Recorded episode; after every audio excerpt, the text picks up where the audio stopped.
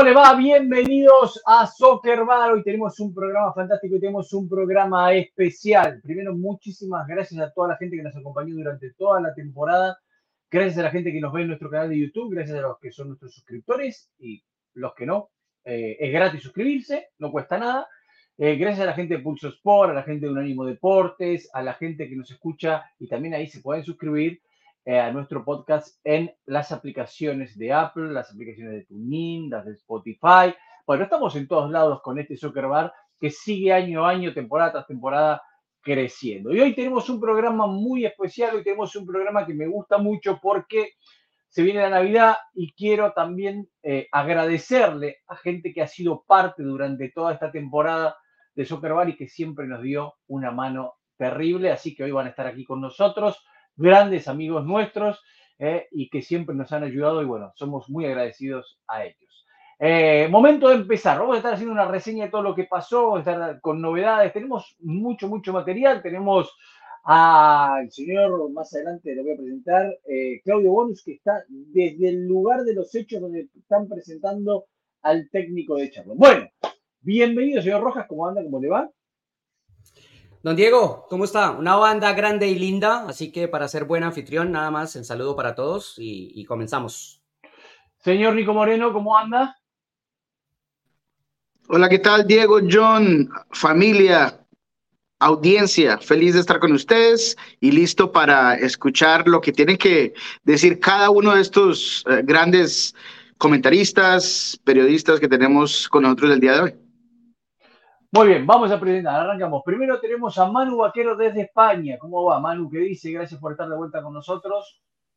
¿Qué tal? ¿Cuánto tiempo? Un placer. Yo, vamos, encantado siempre. Ya me estoy haciendo un asuido. Creo que voy a empezar a pedir ya un aumento. Quiero ir de suplemental eslo 31 a ver si puedo subir ya a la 25-28. Ya, no, ya. ya pues, creciendo. Pues, puede ser, puede ser titular, no se preocupe. aparte, con, esa, con esa camiseta, es, que yo le voy a explicar a la gente. En realidad, Manu es argentino, pero hace tantos años que vive en España y tiene acento español. Entonces, por eso él está hoy festejando el título de un año de, conseguir el título argentino, como estamos todos festejando. Así que eh, por eso es, por eso es. A Manu, bueno. a, Manu, a Manu le vamos a ofrecer contrato de homegrown. me gusta, me gusta. Vamos a presentar ahora al único que está siempre al lado de un campeón del mundo, señor José Armando Rodríguez. ¿Y qué campeón del mundo? ¿Y qué campeón del mundo? Sí, no, bueno, bueno, ha sido un año en el cual no me puedo quejar. Pase lo que pase, no me quejo. No tengo derecho a queja. Así que contento de estar con ustedes para hablar sobre este cierre de 2023 a ver si compartimos opiniones. Ya la previa, le quiero avisar a la audiencia que estuvo muy, muy buena la conversación. Bueno, y también está con nosotros un amigazo Claudio Bonus. Claudio, ¿cómo te va? ¿Cómo anda todo ahí por Charlos? Y cómo nos asado bárbaro, Charlos. Yo les recomiendo que vayan a que vayan con Claudio, con el hermano y con toda la banda a asado buenísimo.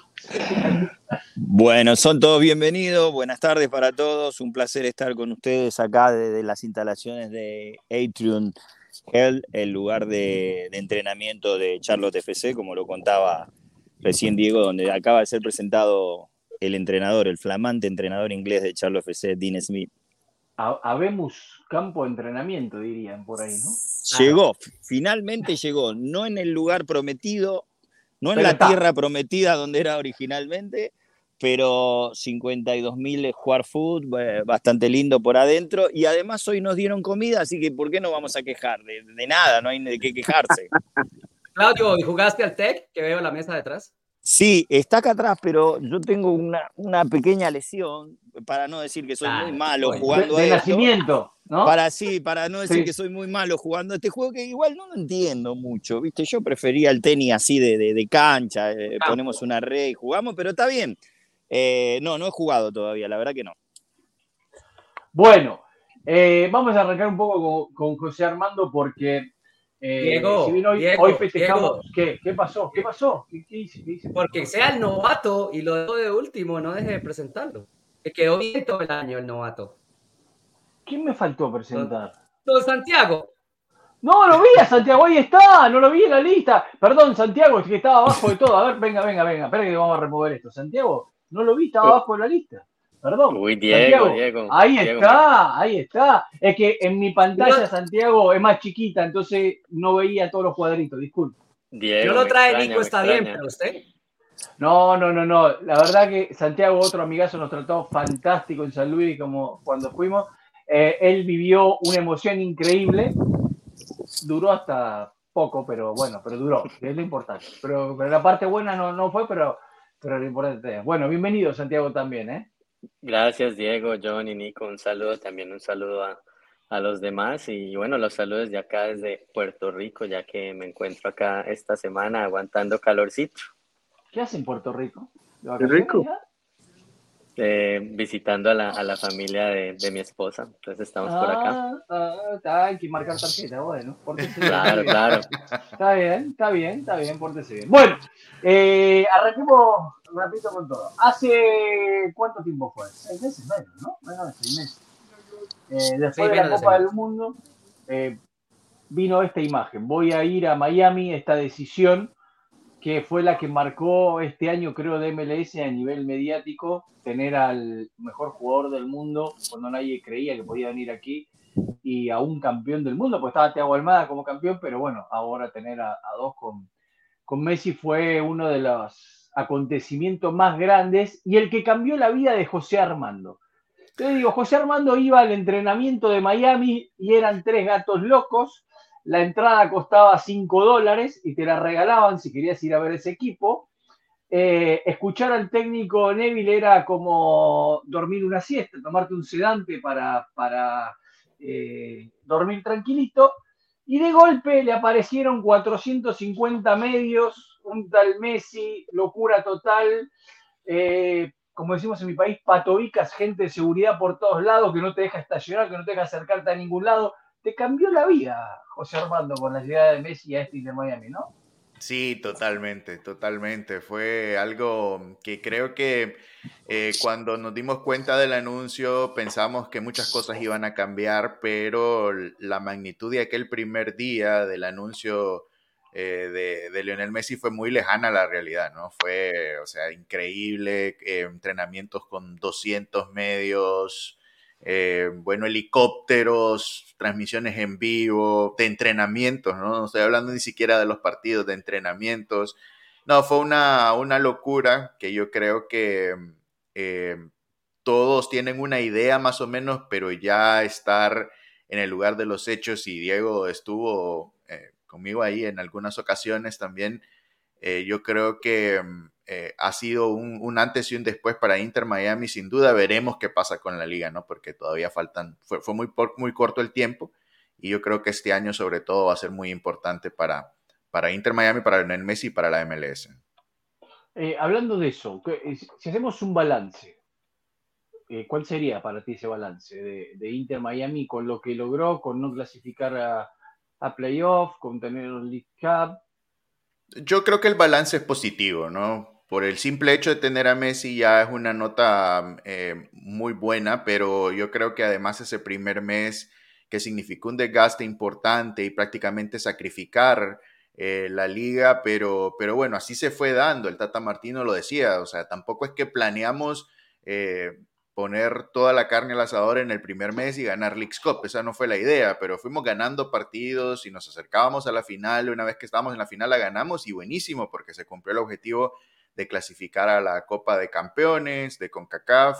Em, obviamente antes de la llegada de Messi el equipo lo pasaba muy mal, con un field que perdió el rumbo por completo, em, pero el balance en general es, es positivo, es positivo. Yo creo que además del título, eh, muchachos, también quedan enseñanzas, ¿no? Sobre la importancia de tener un equipo para jugar cuando no esté Lionel Messi, porque ahí es a donde más sufrió y a donde tiene que hacer los grandes ajustes para, para la próxima temporada. A ver, ¿quién quiere preguntarle algo, cosas a, José Armando? Libre, ¿eh? Que quiera, vamos. Yo tengo un eh, montón, pero, José Armando, quería preguntarte sobre el futuro de Chris Henderson. ¿Se ha escuchado algo eh, al respecto de cuál es el futuro de, obviamente, una persona que fue tan clave para volver a reconstruir y combatir los errores que se hicieron inicialmente con esta franquicia? Sí, bueno, mira, la información que tengo hoy, hoy, hoy, es que el plan está de que Chris Henderson eh, eh, continúe. Él trabaja pensando que va a continuar, pero no, no existe un anuncio oficial eh, sobre su contrato. Y recordemos que esta es una posición muy importante y muy conflictiva, porque por más de que en el entorno del equipo y que el mismo Lionel Messi en algún momento pueda decir que él no tiene una influencia sobre las contrataciones, yo creo que los nombres hablan por sí solos, ¿no? O sea, son los grandes nombres que han llegado a Inter Miami tienen una relación directa con Lionel Messi. Entonces, por ahí pasa. Eh, pero, pero a ver, a ver, José Armando, José Armando, acá, acá un parate, un puntito en esto. Muchas veces se lo marcó a Messi por eso y él no le gusta que se lo, que se lo marque, pero es algo que él eh, detesta. Y acá quiero hacer, quiero parate por esto, una pregunta. ¿Es porque él pide, decís vos, o es porque la gente que lo quiere complacer como sea le trae todos los juguetitos que él conoce? No, él pide, claro que él pide. Eh, ¿Sí? Yo no creo que pida, ¿eh? Bueno, a Suárez puede ser, a Suárez puede ser.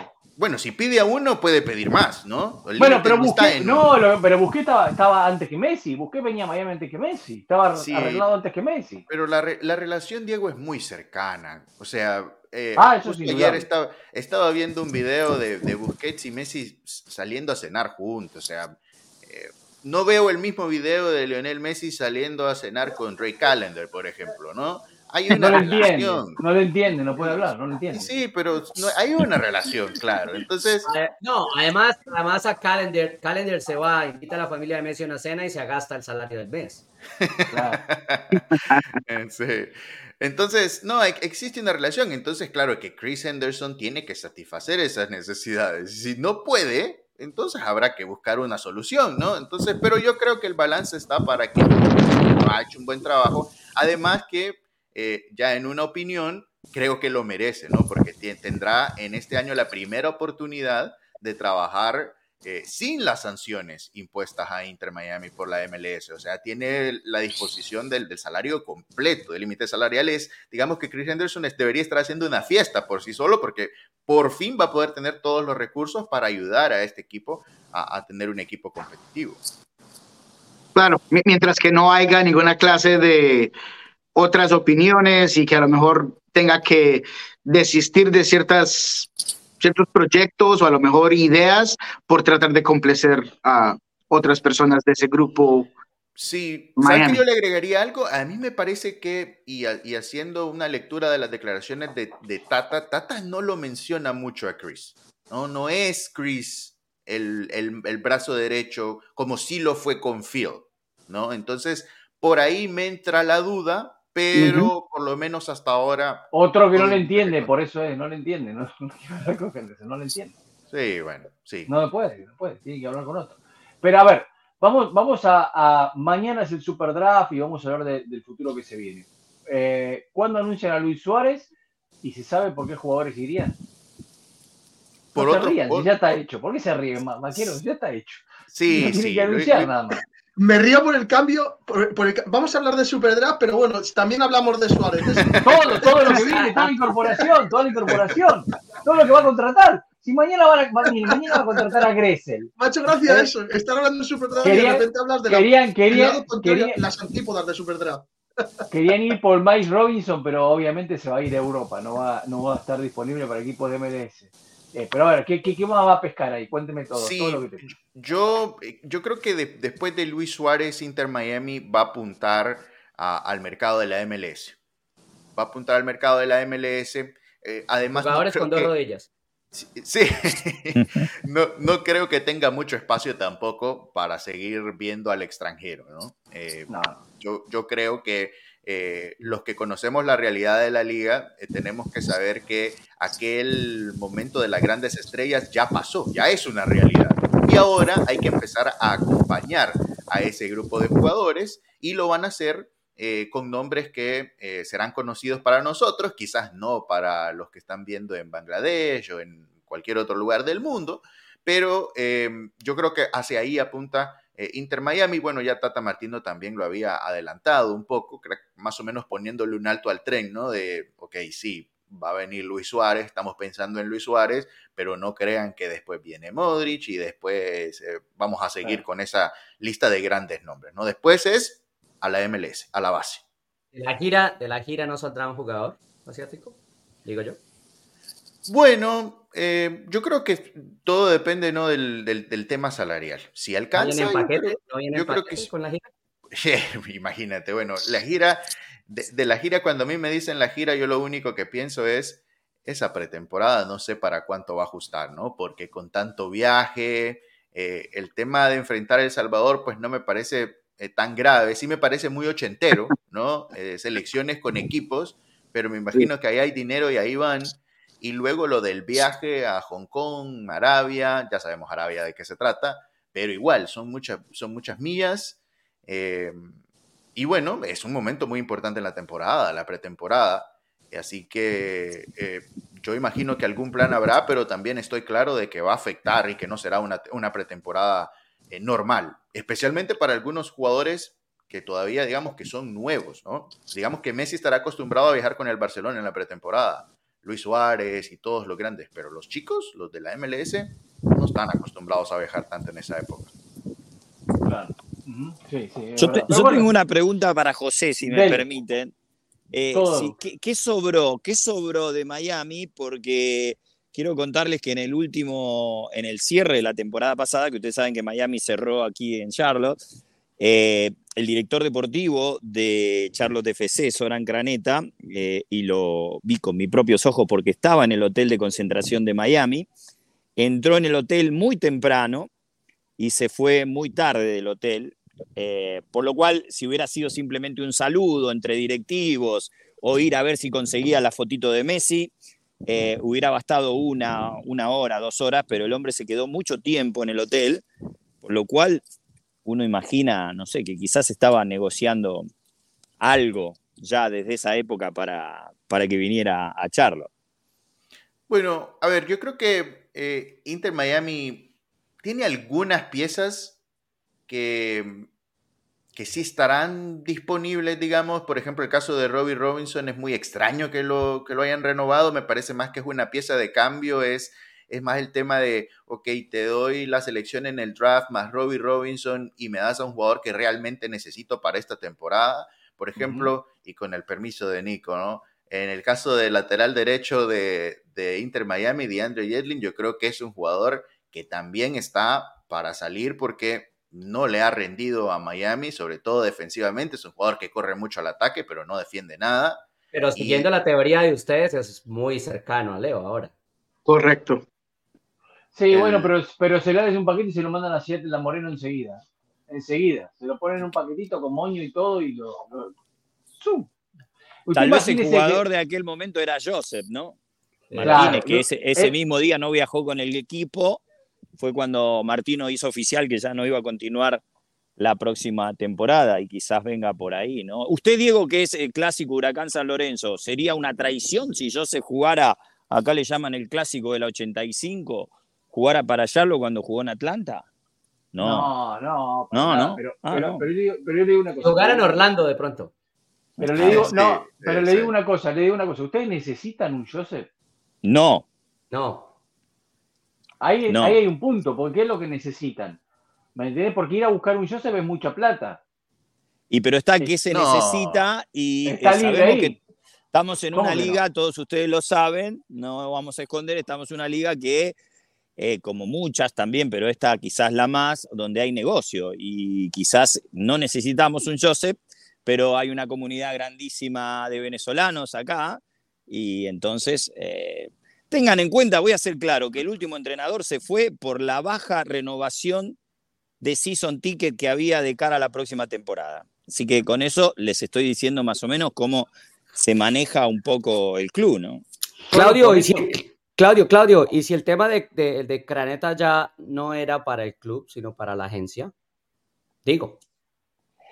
Sí, bueno, esto, eh, acá se ha hablado mucho de técnico y seguimos teniendo para mí el que es el, gran responsable de todo lo que pasa con Charlo de FC, lo voy a decir con todas las letras, no tenemos nada que esconder, además estoy lejos de la gente, es el señor Során Craneta, ¿no? Que desde un principio cuando comenzó este club, el Lobo, eh, poner a cuidar las ovejas, ¿no? Un ex eh, representante de jugadores eh, manejando la dirección deportiva del equipo, o sea, entonces a partir de ahí, todo lo que, lo que ustedes pueden imaginar se ha dado en este club, ¿no? Con contrataciones que son un poco, poco lógicas, si se quiere ponerle un calificativo, pero, pero bueno, eh, yo no me quiero adelantar en eso porque sé que estaba José y le pido perdón a José que estaba todavía terminando lo de Miami, simplemente quería acotar eso porque sé que esa vez hubo una reunión muy, muy grande, de mucho tiempo, con la gente de Miami y bueno, eh, saber si él tenía alguna información de eso. ¿no? Joseph es una pieza clave que va a interesar creo que a muchos equipos eh, que tenga un cupo salarial para pagarle lo que él va a querer ganar, ¿no? Me parece que Pero Joseph, Joseph tiene que bajar sus pretensiones, ¿no? O sea... No, bueno, está bien, pero usted la baja eh, depende de la oferta. Si la oferta es buena, ¿por qué la baja? Yo, yo, no, yo no sé, yo para mí esta temporada de, de Joseph Martínez no, eh, siempre estuve claro de que ya no era el goleador del 2018, ¿no? Eso, la lesión le afectó muchísimo. Eh, y, este año, más allá de, los penales que anotó en, en League's Cup, eh, de la amistad con Messi, para mí Joseph ya está muy lejano a, ser un jugador, un delantero top de, esta liga. Yo creo que ya esa época pasó para Joseph Martínez. se le respeta la historia, por supuesto, el recorrido que se va a cansar de hacer goles en esta liga todavía. Sí, yo la verdad tengo mis dudas. Tengo mis yo también. Mis serias.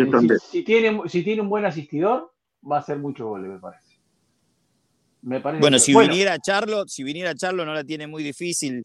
Eh, Karol Sidersky, que fue el goleador, convirtió 10 nada más, y Copetti, que le siguió. Es cierto que el argentino tuvo mucho tiempo lesionado, pero cinco goles, o sea que no, no sería difícil debatir ese récord ¿no? en una temporada. No, pero si, pero si va a Charlotte va a haber poquitos minutos porque Copetti no lo va a dejar.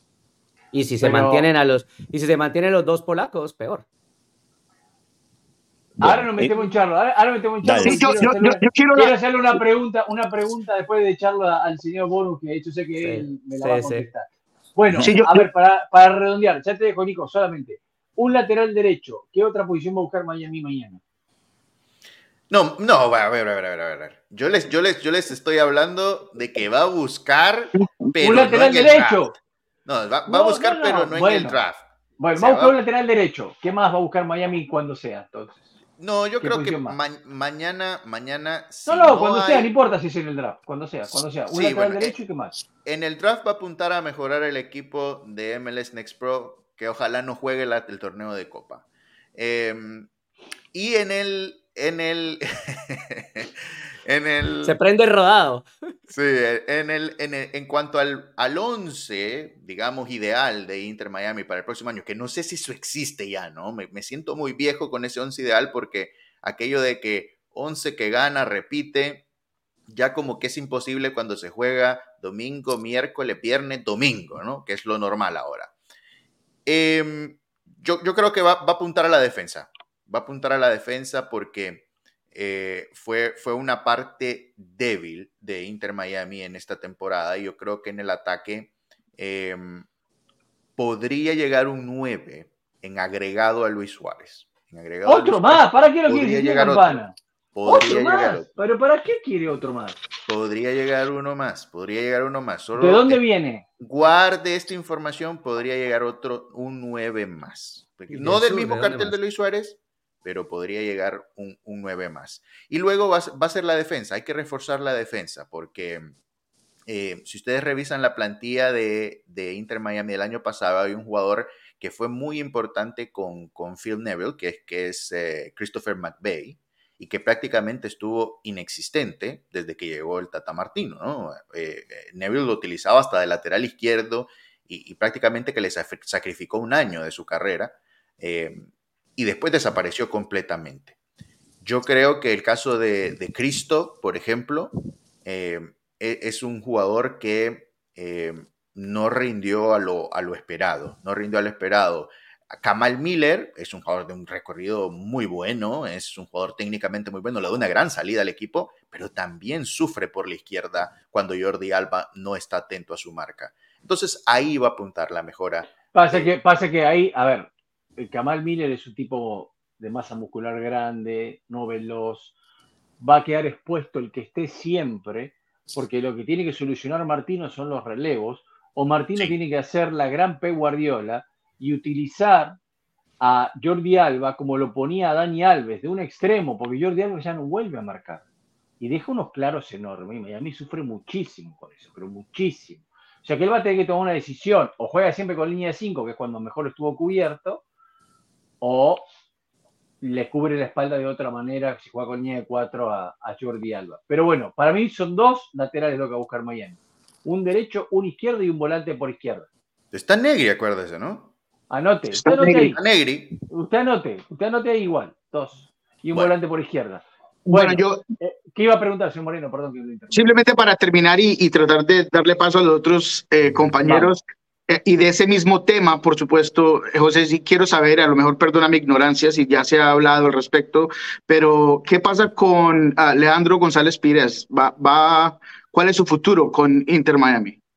está Leandro González Pires en cartera para regresar. Hoy está en cartera para regresar porque no existe un interés eh, grande de, River Plate por, quedarse con él. Y entonces, pues, si River Plate no, lo deja, tendría, que, tendría que buscar otro destino y volvemos al, tema de, del salario, ¿no? De, Leandro González Pires, que carga con una parte importante su salario en la parte final del, del, contrato, que es esta precisamente. Y a eso le sumo a, Emerson, a, Emerson. a, Emerson, Rivaldo Rodríguez, el colombiano que terminó también con Santos recién la temporada en México y que ya está en Miami, Emerson, eh, listo para la pretemporada, ¿no? Porque eso es lo que le tocaría, más allá de que existe un, movimiento también de, último momento. Yo no me imagino a Emerson en este, en este Inter Miami, la verdad, y eh, por lo que me han dicho, Santos sí tiene interés en, hacerse los servicios de Emerson Rodríguez. Bueno, con los dos, con los dos casos, con, los dos casos para cerrar, uh, Diego, eh, rápido. Eh, lo del Leandro, el tema es obviamente su perfil, digamos, su edad, su salario. Eh, River sí quisiera que se quede, pero pues obviamente Leandro tiene que asumir las consecuencias del cambio de salario y de quedarse. Inter Miami pues es dueño de los derechos deportivos. Si no consigue que River finalmente lo cierre, lo tiene que traer, pero a Inter tampoco le interesa gastar tanto dinero en ese central. Ah, y lo de, y, lo de eh, Emerson, no solamente Santos, Emerson podría tener más mercado en México, también lo mismo por la edad, por su posición. Entonces es mucho más fácil que Emerson se quede fuera de Inter Miami. Y Inter Miami tiene una vela prendida para que alguien se haga cargo de González Pérez. Bueno, vamos a echarlo. A ver, presentaron técnico. Le voy a preguntar a Bonus. Usted Pregunte y rápido porque ya nos echan de acá. cuénteme lo del técnico porque le voy a preguntar. Uno de los problemas principales que tiene o que tuvo Charlo la temporada pasada fue el vestidor. ¿No? Tema a solucionar. ¿Cuál es la pregunta? Perdón, no, se, uno, de los temas, uno de los temas principales que tuvo la semana que tuvo en la temporada pasada Charlo fue el vestidor y un tema a solucionar, ¿no? Sí, bueno, por eso creo que en parte eh, se lo busca a, Dean Smith, ¿no? Porque definitivamente es un técnico con mucha experiencia, eh, no lo era así Latancio, más allá de que había sido asistente de grandes entrenadores, pero su primera experiencia como entrenador principal había sido el año pasado y eso se complicó mucho. Es muy largo para el tiempo que tenemos, pero ya lo hemos charlado. Cuando sale Miguel Ángel Ramírez, hay ahí una revolución con la cual algunos jugadores, eh, el término que usted conoce, Diego, seguro lo conocemos todos, empiezan a sacar el serrucho, se unen a, a Latancio y van en contra de Miguel Ángel Ramírez. Entonces, ese plantel quedó dividido desde ese momento porque había mucha serrucho polaco. Claro, polaco. no sé cómo, por eso, como no sé decirlo en polaco, pero usted si lo sabe decir en polaco, mejor. No, no, no, no. sé que la marca era de Polonia, pero no sé. Sí, sí, pero lo que sí te puedo decir que funciona, ¿no? Se ruchan muy bien. Y a partir de ahí, bueno, no se puede arrancar ningún proceso teniendo un plantel dividido. Uno que quería estar, que no le pareció bien que se fuera el anterior entrenador y los que eh, de alguna manera complotaron para que llegara este. Y, y Latancio nunca pudo solucionarlo porque sentía que tenía eh, que devolverle algo a esos jugadores y casi que el vestidor lo manejaba un jugador, el que tenía el mejor surrucho, ese polaco, Y, bueno, y entonces eh, eso nunca lo pudo terminar de, concretar. Solo al final el equipo, pero más allá, más que por el técnico, por ellos mismos, eh, tuvieron un buen cierre de temporada relativamente y se pudieron meter a los playoffs. Pero bueno, yo creo que volviendo al principio, es por esto que se elige a este entrenador que en principio tiene los antecedentes de, tener mucha más experiencia, 10 años como entrenador principal y de haber manejado planteles interesantes, entre ellos como el Aston Villa. Ahora, eh, ¿qué es lo que van a buscar? ¿Se sabe qué es lo que van a buscar? ¿Qué es lo que quieren contratar? ¿En posiciones por lo menos? No sé si en nombres. Bueno, eh, empezará a trabajar ahora para saber. Primero hay que ver quiénes siguen en el equipo. Recién hablábamos de los polacos. Karol Siderski desde que se fue, desde que cerró la temporada acá, que se fue a entrenar con un equipo de Polonia para estar bien con su selección, eh, en varias entrevistas ha dicho que él quiere jugar en Europa. Eh, no sé si ahora eh, cambiará su pensamiento con este nuevo entrenador, pero yo diría que hoy está un 50 y 50 de que vuelva a jugar con Charlo o que se quede en Europa Karol Siderski. Ah, Sí, sí, sí. Importante y, ¿eh? y la otra eh, tiene que ver también con. Espere, no, no, no, espere, espere, no pase la otra, Claudio, Claudio. A ver. Antes de pasar a la otra, ¿y no le, y no le conviene más al equipo que se quede en Europa? Eh, pero el equipo quiere. Para Vaquero sí, ¿eh? El, el, equipo quiere sacar mucho más dinero del que ofrecieron. Eh, en esas declaraciones, esto fue noviembre, por ahí, sí, yo creo que noviembre, Carlos Siderki le preguntaron ya en Polonia y dijo, sí, eh, que le gustaría jugar en Europa, pero hay que entender que equipos de Europa de media tabla, creo que se mencionaba el Salernitano de Italia, eh, no están para pagar eh, cifras millonarias. O sea, esto me hace pensar a mí que ese club o cualquier otro consultó por Karol Sidersky y en Charlotte pidieron un dinero que esos clubes, los cuales pudieran estar buscando a Sidersky, no están dispuestos a pagarlo. Entonces, claro. Sidersky mandaba un mensaje, bueno, muchachos, bajemos un poquito eh, el tema del precio, porque si no, no voy a poder jugar en Europa, ¿no? ¿Y pero qué quiere? ¿Que lo regalen con toda la plata que le pusieron? No, pero, pero, pero acá también eh, no es una cuestión de regalarlo, sino que eh, también una, una cosa es regalarlo, Diego y compañeros, y otra cosa querer pedir como si fuera un jugador que convirtió 35 goles en una temporada. Claro. Eh, ni una cosa ni la otra. Eh, y, tengan en cuenta que también eh, la dirección deportiva, vendiendo a Karol Sidersky por un precio alto, se anotaría de alguna manera un puntito. Es decir, yo traje este jugador que el técnico no lo quería, porque Miguel Ángel Ramírez no lo quería, lo traje y después de un año, un poquito más, casi dos temporadas, lo vendo por un montón de dinero, ¿no? Bueno, pero con, lo eh, que, con lo que venda apenas si le pagan lo que le tenían que pagar a Ramírez. sí, claro. voy a la Tancho también. Hay muchas deudas con el eh, tema. Hay muchas deudas por ahí. Y la ahora, es, eh, ahora si sale Sidersky, hay lugar para Joseph entonces. Sí, pero me parecería a mí, de verdad, yo que si sale Sidersky, estaríamos.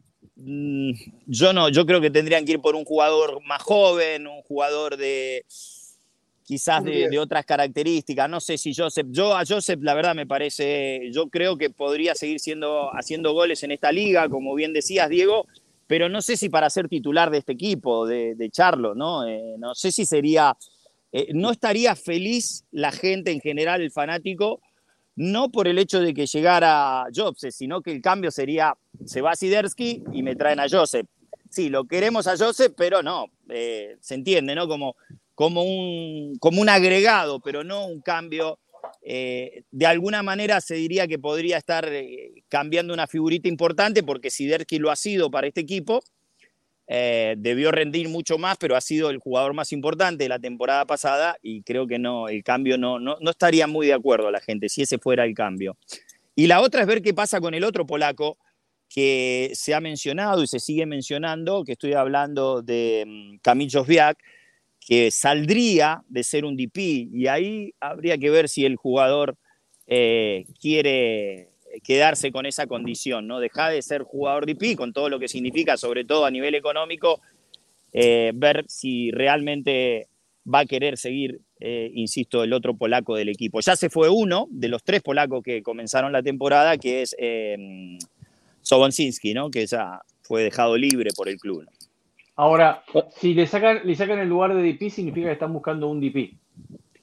Seguramente, y sumado a esto, la, noticia que ustedes habrán escuchado hace pocos días, que eh, Charlotte adquirió dos eh, cupos de extranjeros a Nashville, ¿no? Por lo tanto, y es algo más que obvio, este entrenador, Dean Smith, seguramente querrá traer jugadores que, como, como hacen la mayoría de los técnicos, y entonces ya tenemos que empezar a pensar que por lo menos dos jugadores internacionales llegarán, ya será de Sudamérica, de Europa, uno supone que más de Europa por el entrenador, ¿no?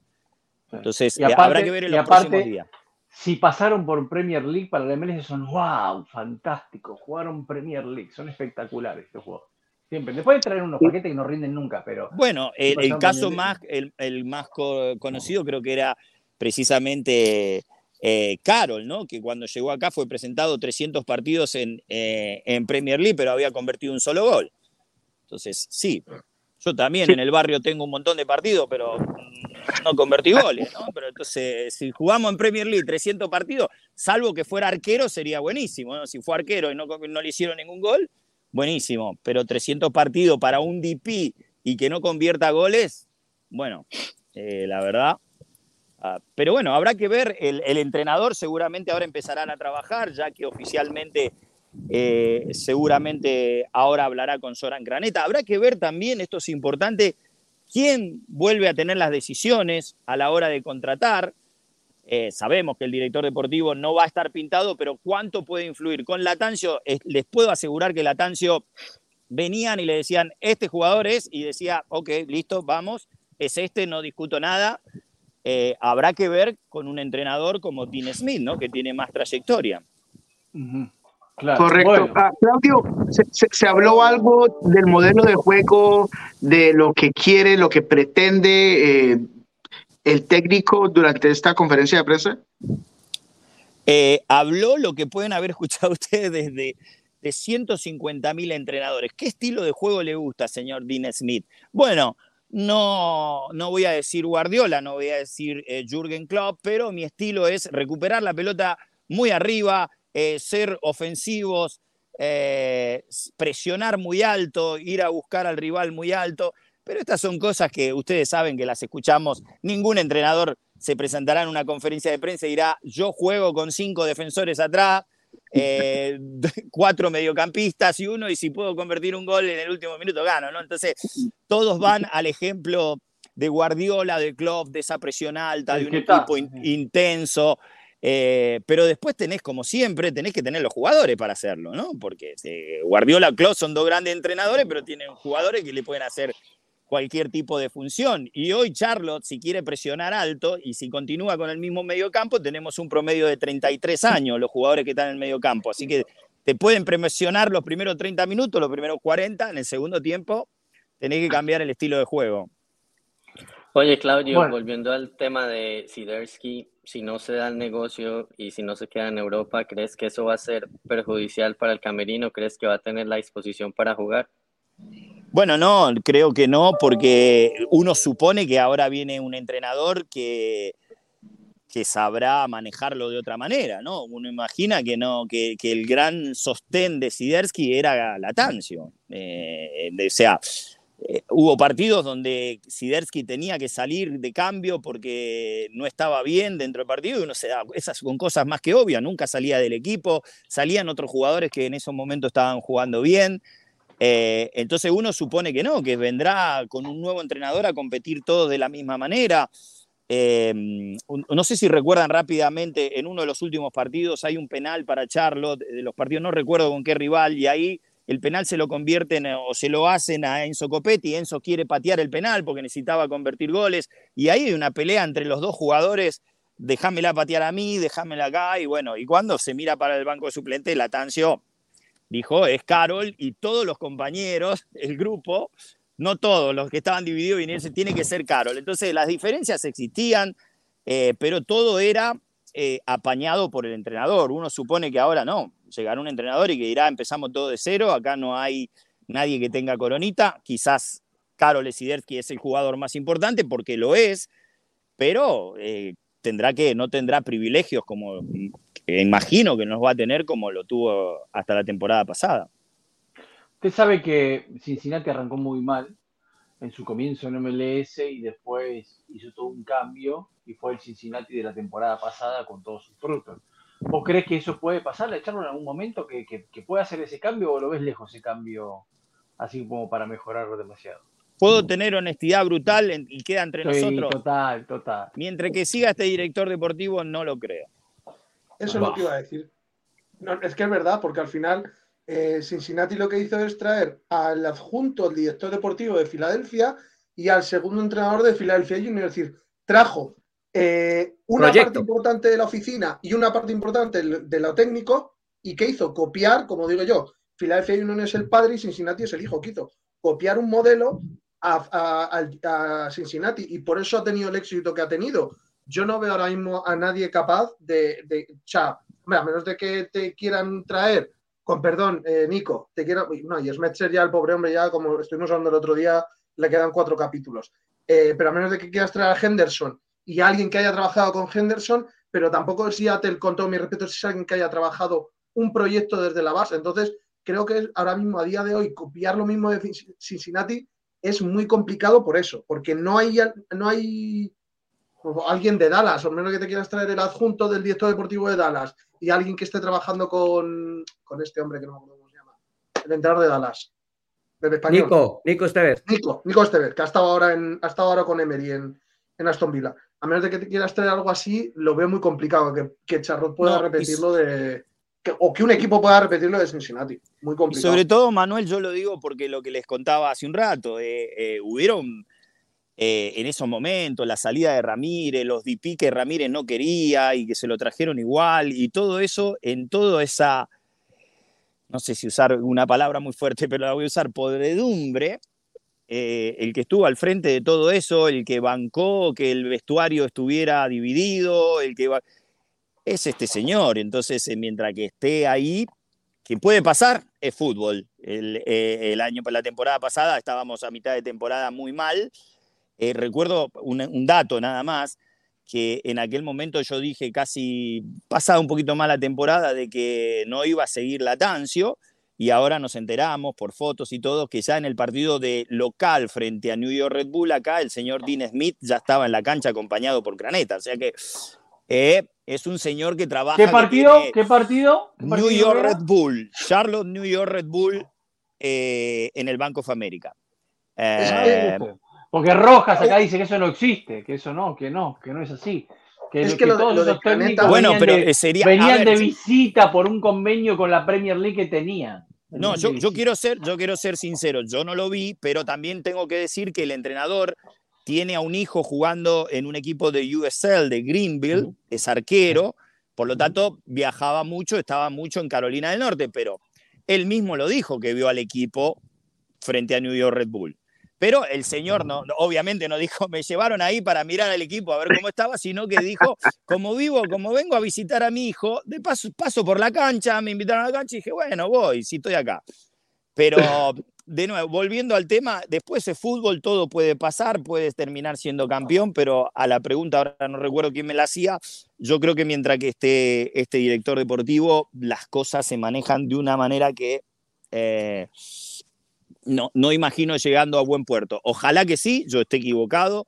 Eh, es un, insisto, Dean Smith da esperanza, porque sobre todo porque la experiencia me hace creer que cuando llegue un vestuario no va a haber eh, nada especial para ningún jugador, pero ahí volvemos a lo mismo. Si después al vestuario, como sucede cada partido, baja el señor Soran Craneta y se mete al vestuario, que eso con Ramírez no pasaba, y bueno, habrá que ver cuánto poder tiene Dean Smith para decirle, señor, usted se queda de la puerta del vestuario para afuera, acá lo soluciono yo. Yo, bueno, una cosa que iba a terminar, termino una cosa que de, Claudio. Eh, yo hace cosa de un par, el año pasado, el año pasado por estas fechas, eh, yo estuve en una, conversación, una reunión of the record con una persona cercana a Craneta y ya me lo avisó de cómo se manejaba, eh, de lo que estaba haciendo en, en Charlotte y ya me puso un aviso que él hacía lo que quería. Como, digo como decía el gran Andrés Montes, el artículo 34 con lo que quiero cuando quiero y como me da la gana. Eso es una parte. Y la otra, eh, a lo que estaban diciendo de lo que estaban hablando de Carol y del otro polaco, yo pienso una cosa. mm, si tienes una manzana podrida, te va a joder todo, te va a joder toda la fruta. Entonces, lo mejor que puedes hacer es cargártela directamente. Porque es que si no, al final vas a estar ahí. Si ya, como está diciendo Claudio, tiene su grupo, entre comillas, va a intentar hacer fuerza, yo creo que lo mejor, para mi opinión, lo que, por el bien del club, lo mejor que pueden hacer es quitarse a, ambos del medio y que empiece, que inicie otra vez todo. Bueno, eh, se, cortó lo de Claudio porque estaba en el entrenamiento y tiene que salir. Eh, ¿Vamos a San Luis o tienen algo más de Charlotte? ¿Qué quieren decir?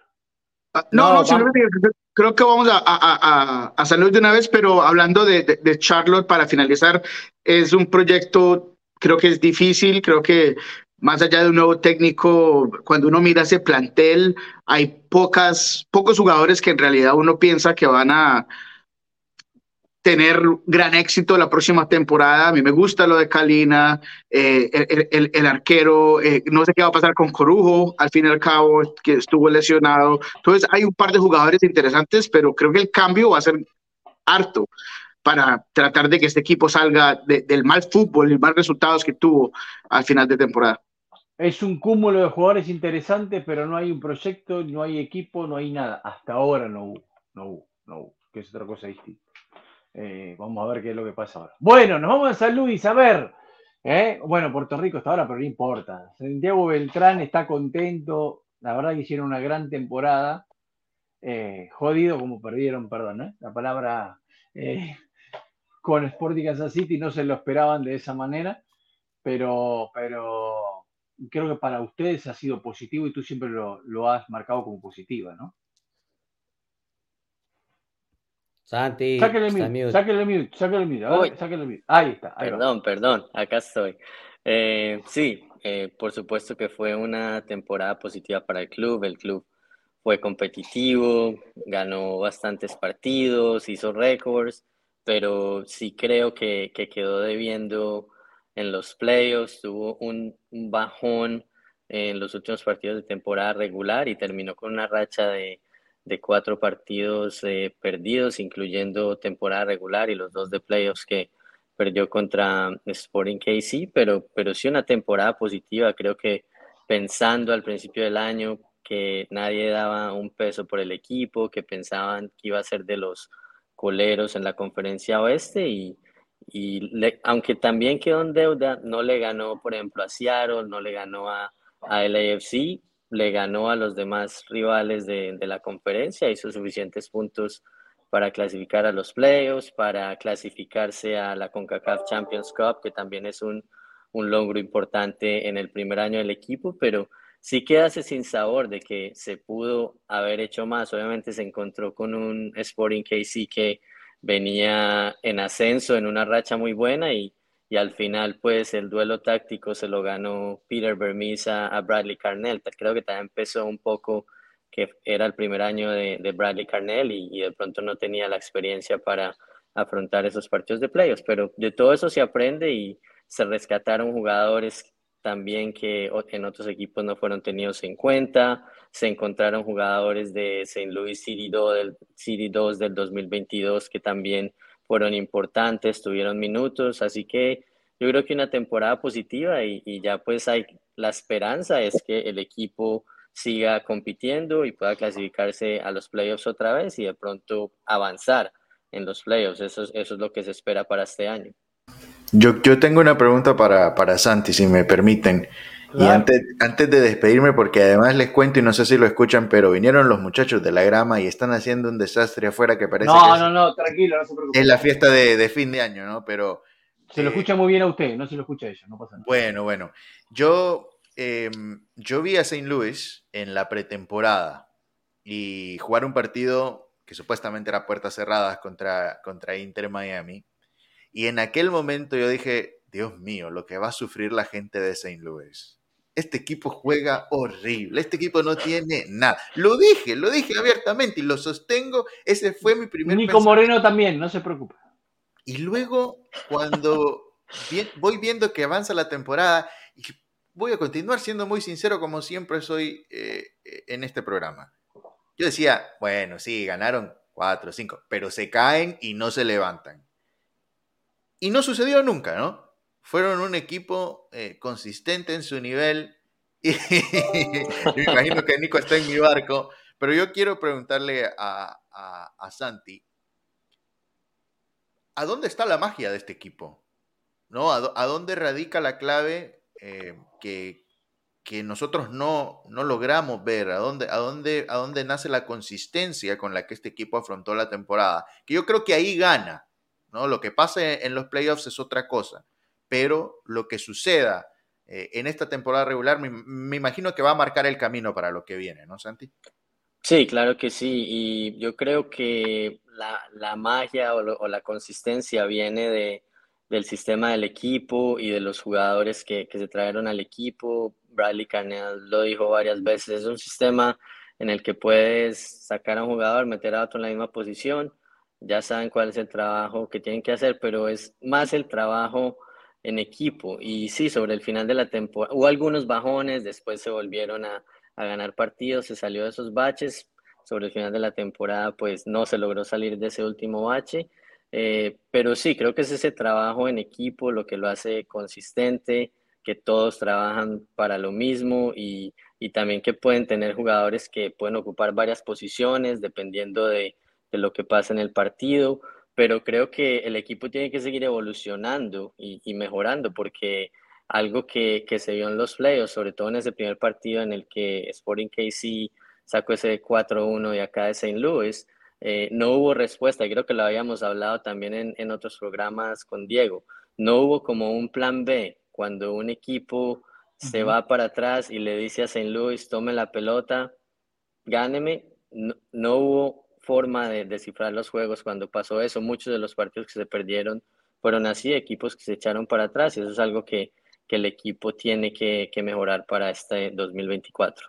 Ya que al mejorarlo, perdón, al Diego, hubo una, mucha sorpresa, pero solo esto, al principio hubo mucha sorpresa, que vos te preguntabas, porque tanta gente desconocía a San Luis y el sistema de juego que impuso San Luis, que esa presión alta que impuso en los partidos, sorprendió a muchos equipos de MLS hasta que lo conocieron. Yo, yo, yo me quedé sorprendido con, con, el Indiana Basilev que vimos aquí en Miami, al que se transformó en, en St. Louis. Realmente, eh, la verdad que el trabajo colectivo, la confianza, eh, puede hacer maravillas en un, en un futbolista. Muchachos, lamentablemente yo me tengo que despedir, pero... Gracias, José Armando. no, me iba a ir sin desearles que, que, pasen unas estupendas fiestas a ustedes y también a, a toda la, la audiencia espero que me convoquen tempranito en el 2024. Claro, claro. Feliz Navidad, pásela muy lindo, feliz año, que el 24 bueno. ¿Desde Arabia o desde China? ¿A, dónde se va ahora? ¿A dónde se va? ¿A trabajar con quién se va ahora? ¿Con quién se va a trabajar No, no, no, no, no, Viene, viene mi cumpleaños, así que hay que hacer algunas, algunos trabajitos extra para poder celebrar, ¿ve? Feliz cumpleaños, feliz cumpleaños. ¿Qué tiene? ¿Radio tiene ahora con quién? Sí, tenemos radio aquí local en, en, Miami. Ah, este, juega el Miami Heat, así que juegan contra Minnesota. Pero bueno, no, no, no, le voy a hablar de NBA. No, mire usted, mire usted, hace NBA también ahora, ¿eh? Un fenómeno. No, siempre, siempre. Es una labor fantástica. Ah. Eh, también los Miami Dolphins que están en un muy buen eh, momento, entonces, mientras que Tyreek vuelva, ¿no? Pero bueno, no, ahí, lo terminamos, después hablamos tú y yo, José. Bueno, bueno, chao muchachos, muchas gracias. Gracias, eh. una feliz Navidad. Chao, José, feliz Navidad. Chao. Bueno, Santiago, ¿qué podemos esperar, qué le podemos decir al aficionado para la próxima temporada? Bueno, pues el equipo va a buscar reforzarse en algunas posiciones ya esta semana, la semana que pasó, se anunció un trade en el que Gerard Stroud y Lucas Bartlett se fueron a DC United. Llegó eh, Chris Dorkin, que es un jugador que, que tiene antecedentes con el entrenador John Hackward, que es el asistente técnico. Jugó para él en, en, la selección sub-17 de Estados Unidos. Tiene un poco de familiaridad con, con Basilev, con eh, Akil Watts, que también estaba en ese equipo jugó con Joao Klaus en, Bélgica por un par de meses, pero, pero sí, yo creo que va a haber, va a haber algunos cambios, todavía hay eh, algunos eh, roster slots que, que, están disponibles, muy seguramente se van a traer jugadores para poder competir en la CONCACAF Champions Cup, pero lo que sí le digo al aficionado es que no van a, van a ser jugadores del mismo perfil, que que no van a ser muy conocidos, más jugadores que se acomoden al sistema del equipo, pero muy seguramente van a ser jugadores que, que mucha gente no, no, va a conocer, más bien jugadores del sistema que de pronto Lutz Pfannenstiel los conocía cuando estaban uno de los equipos de Alemania o de alguna forma tenía alguna conexión, pero no creo que vaya a haber grandes nombres otra vez. ¿Jugadores ah. latinoamericanos? ¿Alguno? Pues a mí me encantaría, más porque se puede hacer uso de, esa regla del jugador sub-22, que es algo que, que St. Louis no ha hecho y que tiene a su disposición. Bueno, Dorkin eh, tiene contrato de jugador sub-22, pero todavía le quedan dos, eh, dos, de esos y creo que eso es algo que, que el club tiene que aprovechar y, y Suramérica es el mercado en el que, en el que se pueden encontrar esos jugadores jóvenes eh, para que vengan acá al menos dos, tres años, sean parte del proyecto y después de pronto buscar un negocio para venderlos a Europa. Muy bien, sí. Uh, quiero preguntarte sobre Jonathan Bell, jugador que uh, Seattle adquirió en el re-entry draft. Eh, me hables un poco al respecto del perfil del jugador. Eh, ¿Te sorprendió que no se hubiera eh, extendido el contrato o retenido? No me sorprendió porque había muchos eh, center backs. Por esa razón no me sorprendió. Eh, Jonathan Bell, pues desafortunadamente al principio del año se estaba recuperando de una, de una operación, entonces eh, pues se perdió una parte de la pretemporada, ya después cuando se reintegró al grupo también tuvo un par de lesiones, pero sabes Nico, me gustó mucho solo jugó tres partidos, pero me gustó mucho eh, lo que vi de Bell, un jugador muy rápido, bien en defensa, bien en el juego aéreo. Me gustó mucho lo que vi, pero creo que es víctima de que ya tienes ahí a, Tim Parker, a, a, Joaquim Nielsen y también tienes a, a Josh Jarrow y el mismo Kyle Heaver que puede jugar, es central, pero terminó jugando de lateral izquierdo, pero tienes mucha profundidad en esa posición y creo que el equipo pues para poder reforzarse con otros jugadores en otras posiciones, pues eh, dejó ir algunos de esos centrales y, John Bell fue víctima de eso, pero yo creo que es una buena adquisición para, para Seattle para, para tener profundidad. Santi, muchas gracias por, por este año que nos ayudaste un montón, realmente. Esperemos que poder contar contigo para el 2024. Felicidades, que la pases lindo en estas fiestas, ¿eh? que disfrutes ahí de la familia ¿eh? y bueno, Gracias por todo. ¿eh? Bueno, lo mismo para ustedes, muchachos. Gracias por la invitación y, nos vemos en el 2024. Eh, desafortunadamente los, los tengo que dejar, pero eh, nos vemos en el 2024. Gracias, ¿eh? Santiago Beltrán. Disfrute, disfrute. Lo de disfrute. Pásela lindo. Gracias a la familia por el tiempo que le consumimos hoy. Bueno, Manu Vaquero, cuénteme usted, a ver, ¿cómo ve? Qué, qué, qué, ¿Cuáles fueron sus imágenes de este 2023 y cómo ve lo que viene para el 24? La imagen es Messi.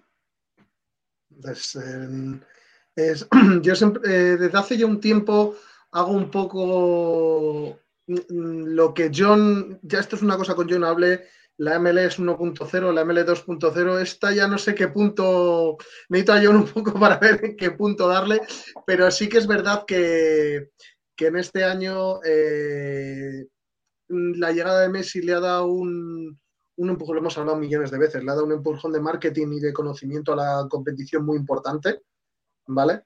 Eh, sí que es verdad que para, mm, para mí, que yo disfruto de la MLS de otra manera, es decir, disfruto de la MLS en cuanto a lo que trabaja MLS, como son eh, eh, dar a conocer jugadores jóvenes, promocionar jugadores de la academia, no es el mejor ejemplo pero sí que puede ayudar a, dar más a conocer. Y en muchas ocasiones, eh, mm, todo lo que viene siendo Messi, eh, eh, como que opaca demasiado esa. Tiene, la llegada de Messi tiene cosas buenas y cosas malas.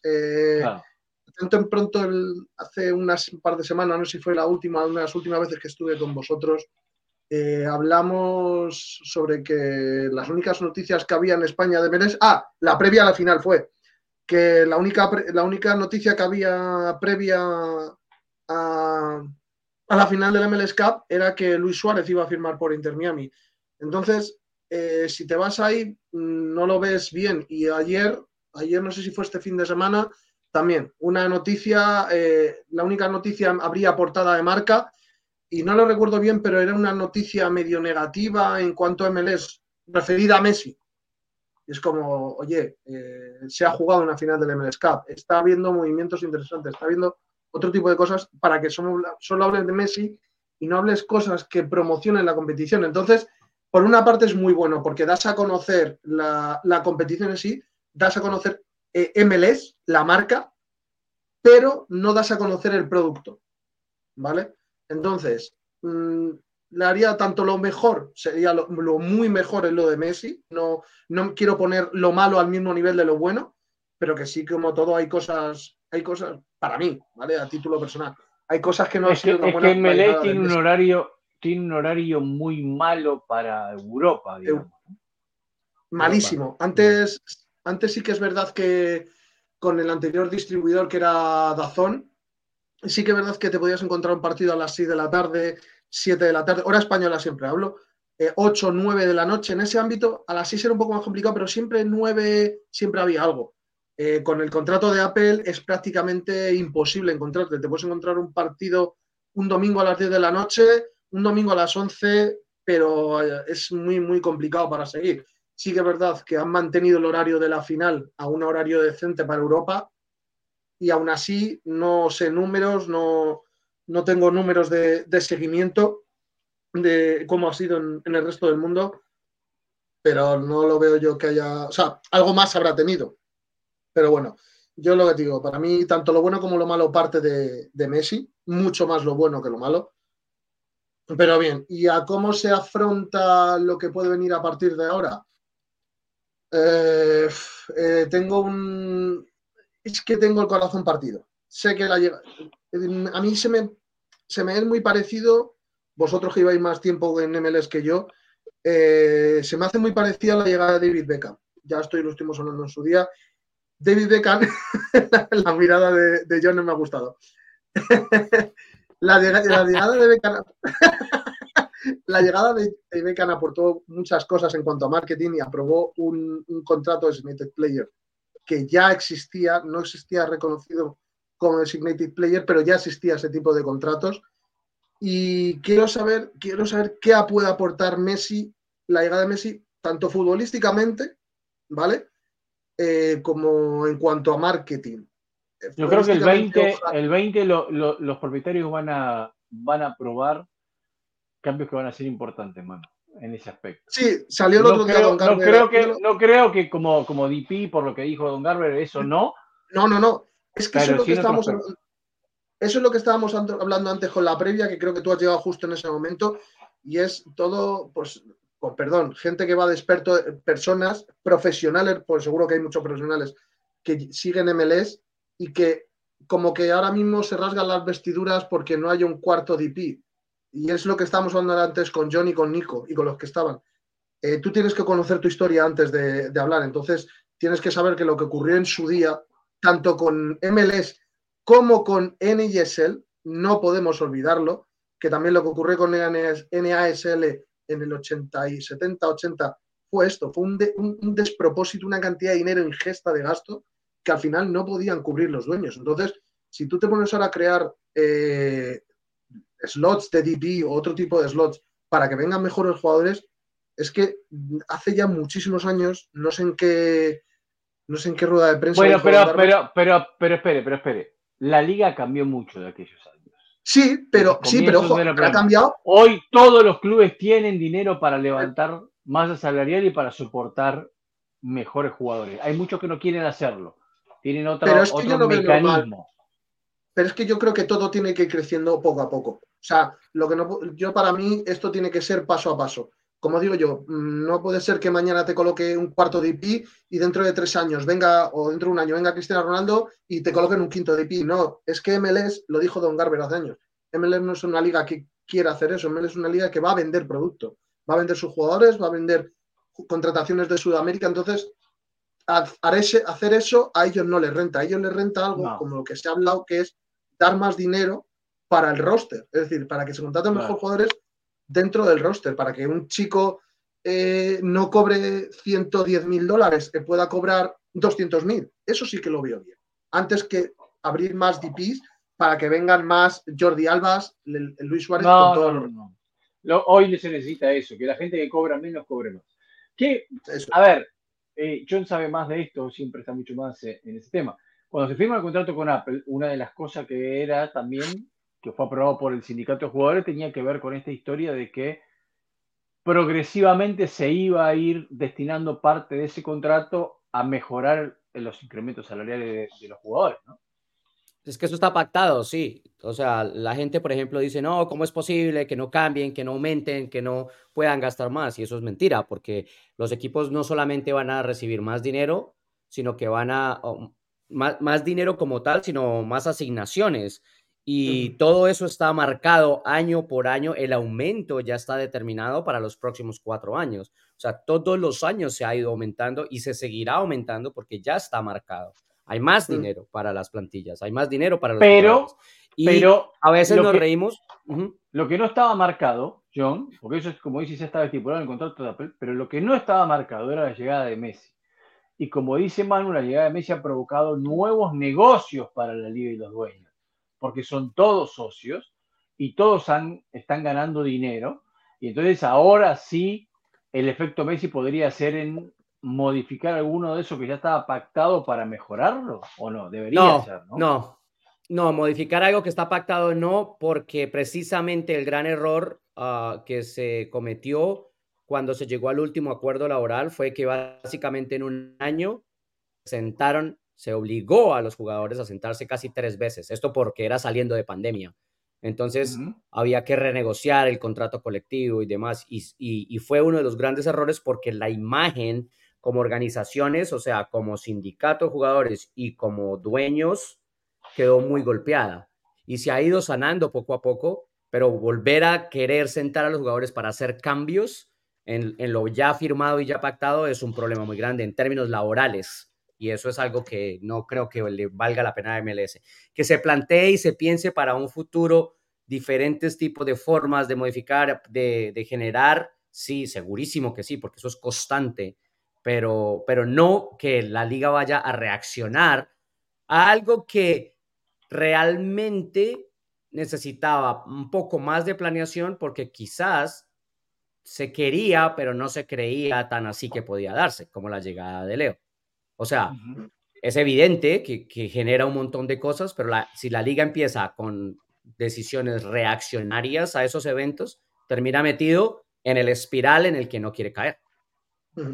Sí, y, yo creo que la gente sí se quedó, obviamente, desatisfecha con eh, el hecho de que a lo mejor no fue tan mediático como, como la gente quería. Todos, eh, habían tantos rumores y, y, en realidad se hablaban eh, al respecto del cuarto jugador designado.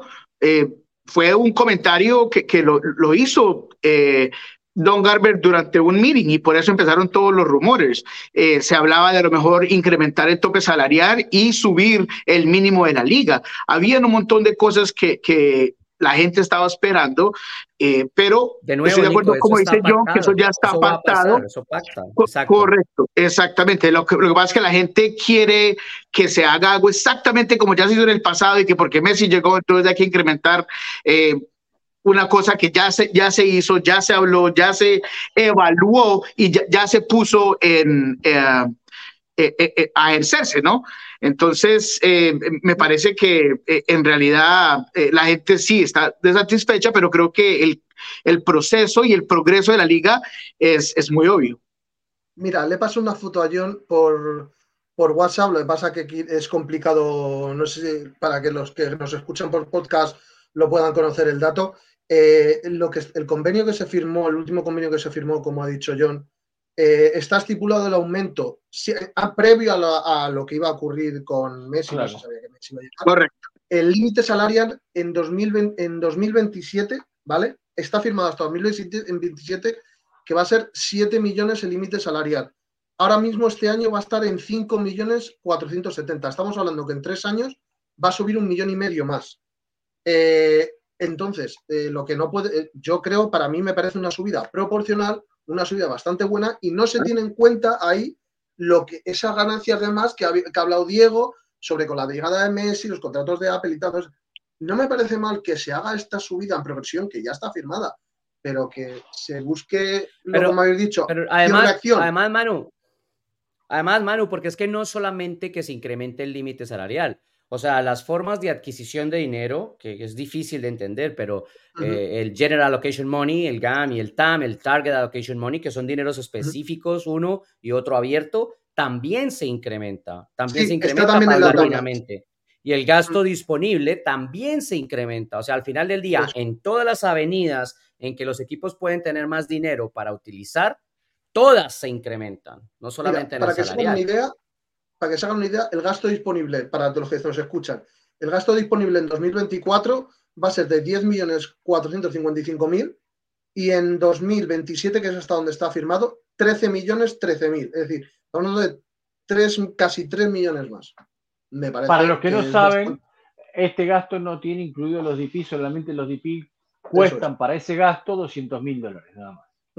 En la suma de ese gasto. Sí, exacto. El resto Ni los jugadores sub-21, que si solamente tienes dos DP puedes usar tres sub-21 y entonces obviamente a esos jugadores también ese salario no cuenta por encima de un tope máximo. Es, hay una, por, eso, por eso es que, o sea, todo tiene una, una razón de ser. No se trata de que esté bien o mal. O, para traducirle a la gente, en los jugadores terrenales pueden gastar 10 millones de dólares.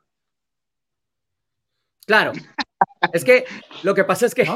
Lo que pasa es que, claro, no, pero es verdad. Y nosotros nos reímos y la gente se ríe cuando hacíamos comentarios como el de, el de Calendar saliendo a comer con Messi. Pero es la absoluta verdad.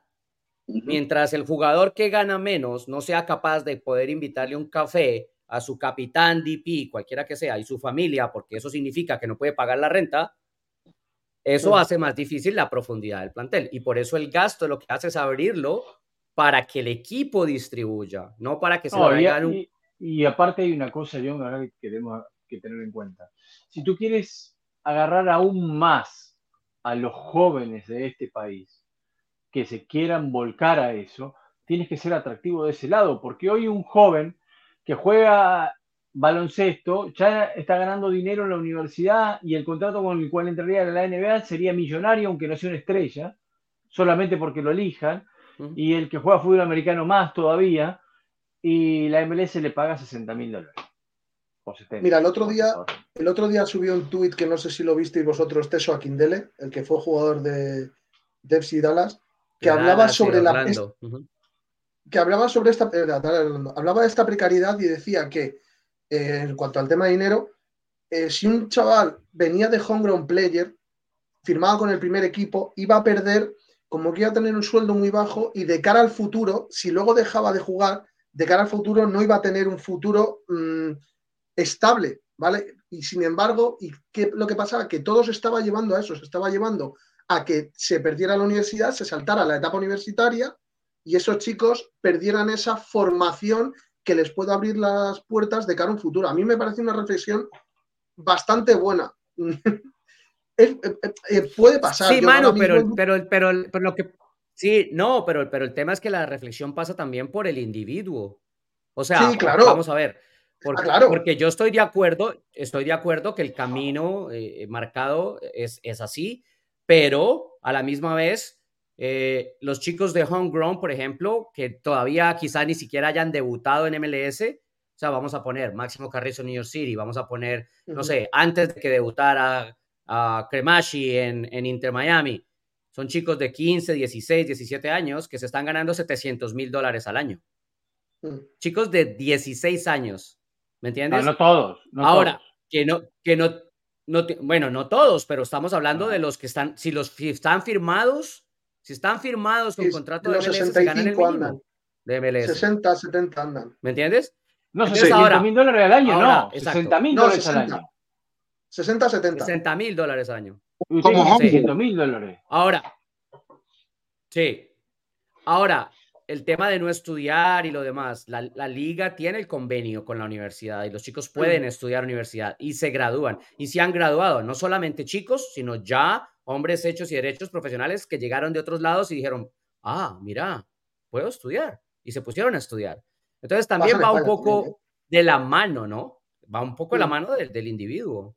Claro, bueno. en España pasa, o sea, se ven jugadores que han, eh, jugadores que han, que, que han jugado en el Real Madrid que se han sacado una, una carrera paralela.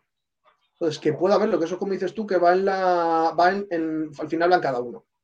Pero que es una reflexión bastante interesante y que puede que, puede que haya ocurrido en, en, alguna. Pero a ver, esto es como todo, puede que haya ocurrido en algún caso, pero uno no generaliza todo.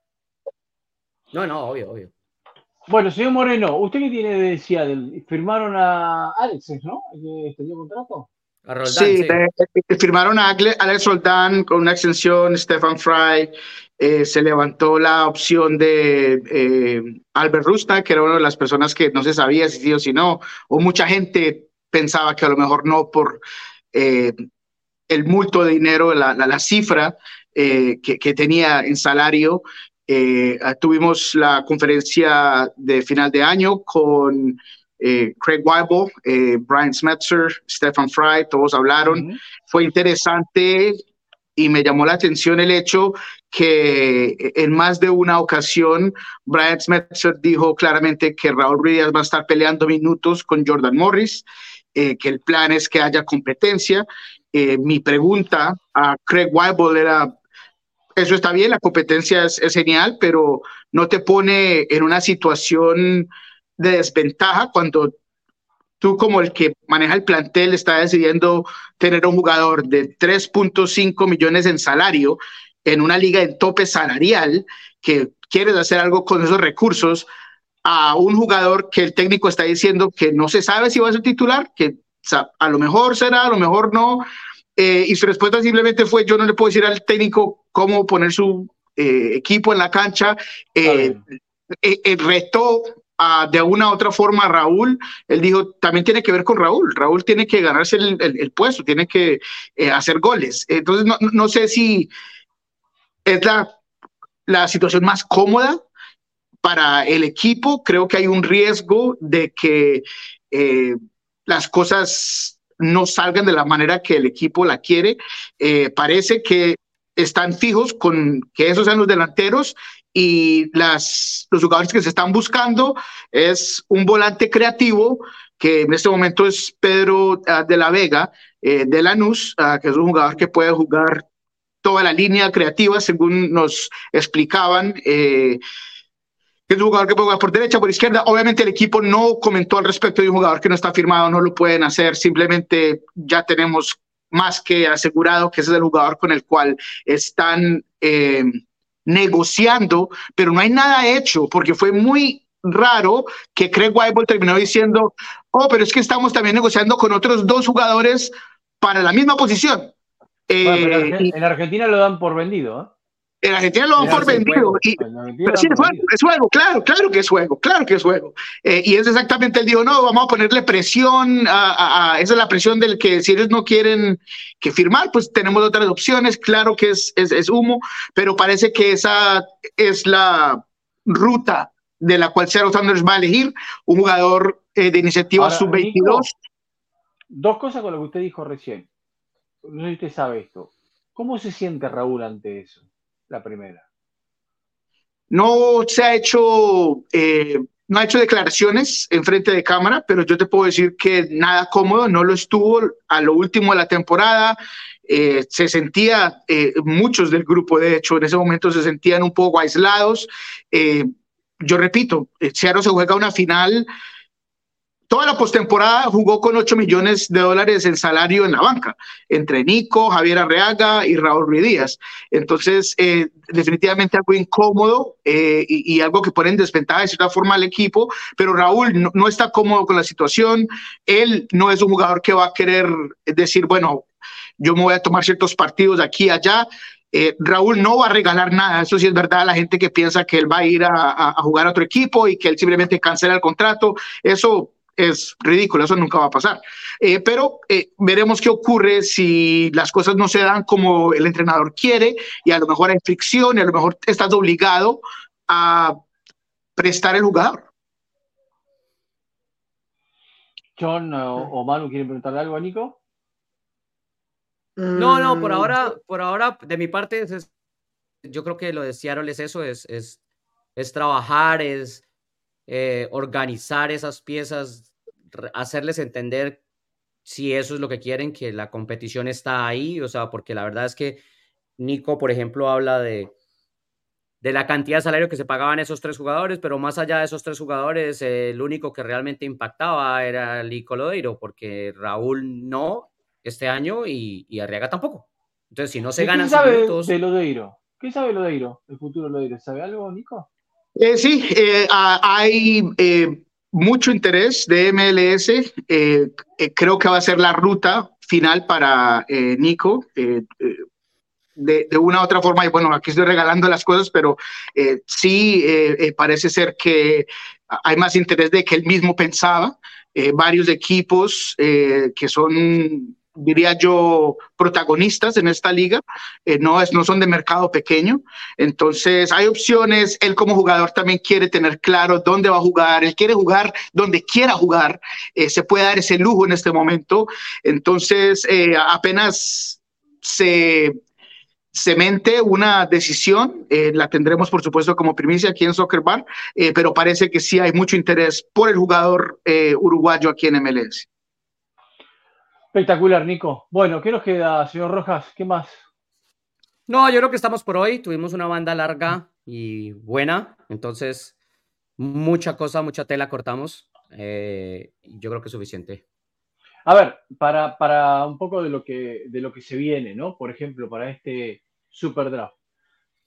Están estos dos arqueros, como por ejemplo. O sea, hay muy buenos nombres. Nombres hay muy buenos.